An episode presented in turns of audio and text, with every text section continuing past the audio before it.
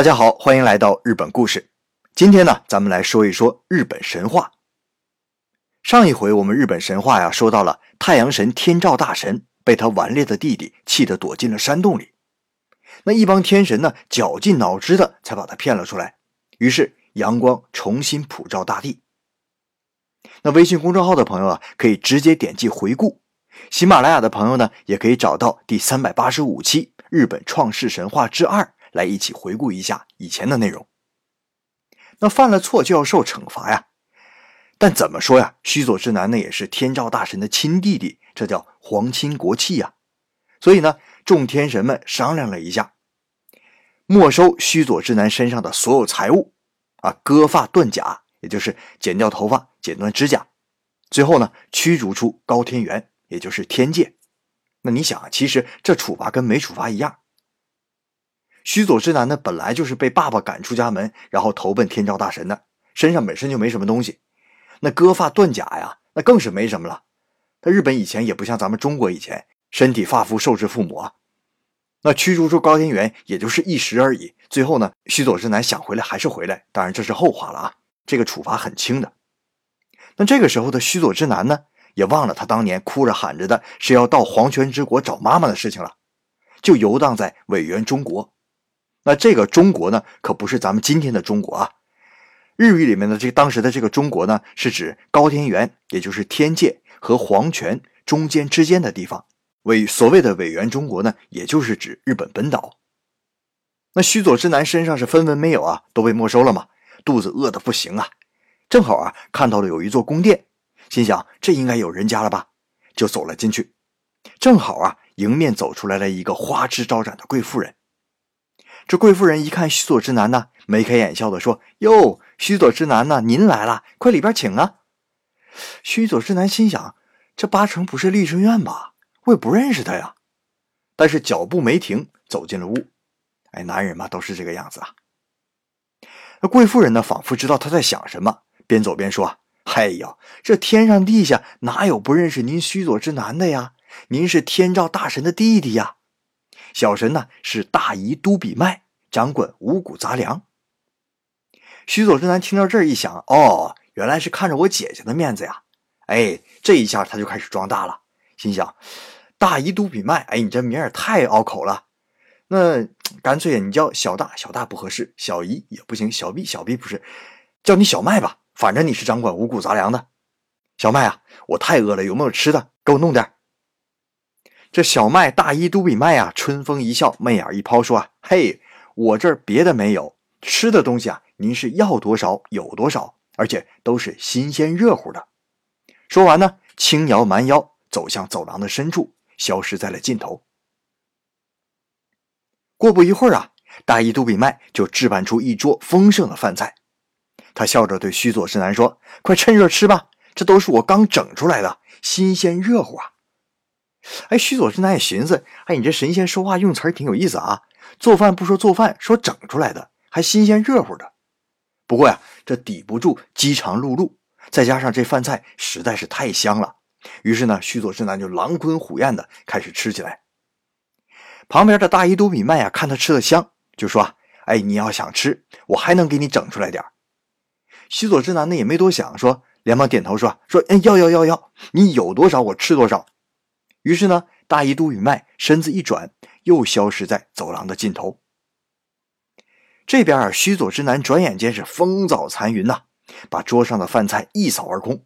这摸着圆滚滚的肚子，心想：“哎呦，这饭菜可真香啊！在天上我姐姐那儿吃的都没有这儿好，我得跟人说声谢谢，顺便看看他怎么做饭，要学上一两招，这不就得了吗？”于是啊，起身向大姨都比麦消失的方向走去。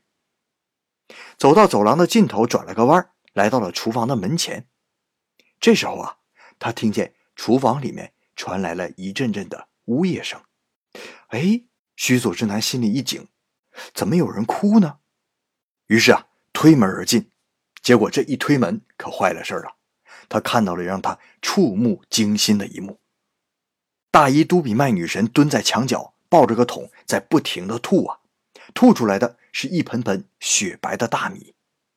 哎呦，看到这一幕啊，须佐之男感觉头发丝儿都立起来了。他突然明白啊，刚才为什么大姨都比麦说这饭菜是整出来的，还新鲜热乎？这可不新鲜热乎吗？都刚吐出来的呀！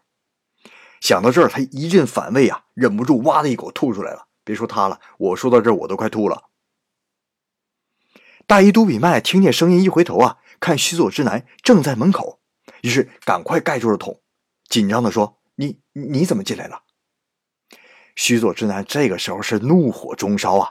也不等大姨都比麦解释，随手拿起桌上的菜刀，冲着女神就砍去，嘴里面喊着：“你也好意思叫女神啊？你就是个老妖婆，居然让我吃这么脏东西，你吐出来的东西！”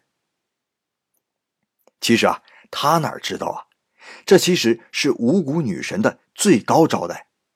我想啊，应该就像咱们所谓的燕窝一样，那燕窝也是金丝燕的唾液嘛。结果呢，五谷女神还来不及解释。就被须佐之男一刀砍死。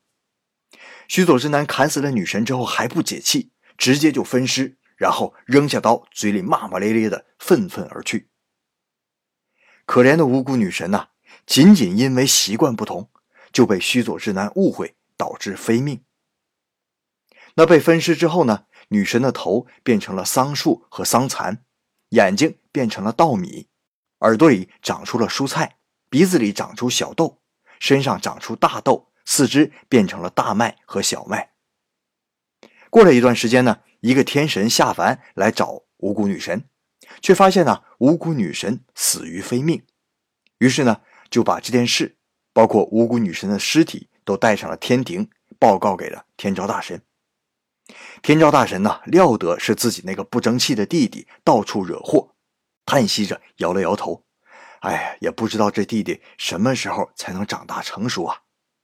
又可怜无辜死去的无辜女神，便命令天神将无辜女神身上长出来的粮食撒向大地。于是呢，地上便长出了各种各样的粮食。这就是日本神话当中五谷杂粮的由来。须佐之男杀人越货之后走向何方？他什么时候才能像天照大神所说长大成熟呢？而历代天皇世袭流传下来的三神器之一的天丛云剑，又是从何而来呢？欢迎您持续关注日本故事，老杨给你讲神话。那节目的最后呢，跟大家随便聊几句啊。最近公众号的后台啊，很多朋友留言想看以前的内容，这个实在是抱歉啊，因为我的公众号呢是中途才开始做的，而老杨在喜马拉雅呢已经更新了四百多期了。想把这四百多期的内容都放进公众号里面，这是个不小的工程啊！所以呢，得一点一点弄，一点一点整。那利用元旦假期呢，我把微信公众号啊稍微改版了一下。现在呢，您进入公众号以后，点击画面最下方的往期经典，就可以看到老杨精选出来的一部分内容。这个呢，我会一点一点把以前的东西放进去，所以还请大家不要着急。另外呢，很多朋友在后台向我问问题，为了感谢各位听友呢，我会在周末选出一部分问题来回答，在公众号上更新出来。那如果您的问题比较私人，或者希望我一对一的迅速回答，也可以选择付费问答来向我提问。那再次感谢大家的捧场，谢谢您今天的收听，咱们明天再见。